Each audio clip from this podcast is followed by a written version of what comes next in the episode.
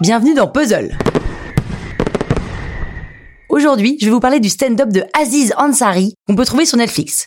Aziz Ansari, c'est cet humoriste, acteur, producteur, réalisateur, écrivain, gros cumul des mandats, de 37 ans, américain, d'origine indienne, que vous avez forcément vu passer quelque part. Soit vous l'avez vu dans la génialissime série Master of None, que je recommande vivement, vraiment c'est génial, série semi-autobiographique qui a été acclamée par la critique nord-américaine et qui lui a fait remporter le prix du meilleur acteur dans une série comique au Golden Globe en 2017. Soit vous l'avez vu dans l'autre série Parks and Recreation, qui est un énorme carton, soit vous en avez entendu parler dans les tabloïds. Aziz Ansari, c'est ce type qu'on voudrait avoir près de soi, dans son cercle proche. Soit parce qu'il nous fait rire, soit parce qu'on le trouve brillant, soit parce qu'on le trouve craquant, charmant, et qu'il a un naturel qui, personnellement, me fait fondre. Aziz Ansari a fait plusieurs stand-up, mais je vais vous parler de celui qui s'appelle Right Now, parce que c'est selon moi le meilleur. Alors on est sur un stand-up assez typique, hein, avec un tabouret haut au milieu de la scène, avec un gros gros public. Et plus qu'un stand-up, en fait, c'est une captation spéciale pour Netflix. Donc il y a, sur scène, pendant toute la durée du spectacle, un caméraman. Ce qui fait que visuellement, on n'est pas sur un seul plan fixe, mais avec plusieurs angles, ce qui aide beaucoup à la dynamique de la prestation.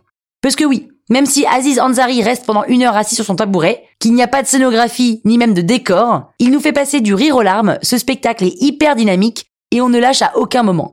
Aziz est assez naturel et dès le départ, il attaque avec une confession à son public. Il a été accusé d'avoir été un peu pushy auprès d'une de ses dates qui s'est plainte dans la presse.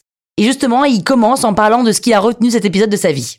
Juste après, il rebondit avec une vanne pour relancer l'ambiance par ce début un peu plombant, mais début qui lui confère quelque part dès le départ une sensibilité et on s'attache à lui dès les premières secondes. C'est peut-être un moment à chouïa trop travaillé, mais on sent que ça le touche.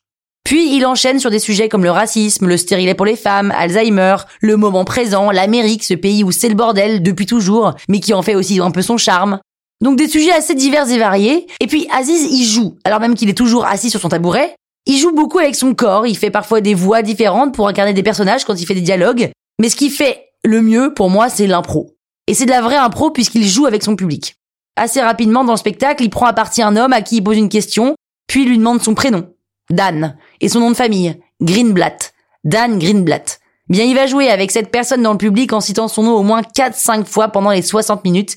Et c'est toujours bien amené, drôle et on s'y attend jamais. Et puis alors c'est accessoire, mais quand même, au tout début du programme, on voit Aziz Ansari qui nous emmène avec lui, suivi par une caméra, dans le théâtre au moment de la représentation. Et la musique qui accompagne ces images, c'est Pale Blue Eyes de The Velvet Underground. Et rien qu'avec cette musique qui est romantique, chill et juste superbe, on sent dès le départ que ça va pas être un spectacle comme les autres. Et d'ailleurs, la musique revient à la fin pour mon plus grand bonheur, pour clore le spectacle. Et je dois avouer qu'à la fin, après être applaudi en standing ovation, il s'en va de la scène, on entend la musique, et ben là, j'ai étouffé des larmes. Parce qu'en fait, il fait un truc assez fort, c'est qu'il termine son spectacle non pas sur quelque chose de drôle, mais sur un moment un peu intime, tendre, émotion, qui laisse l'impression de pas avoir assisté à un show comique, mais plutôt à des confidences. Bref, j'ai chialé quoi.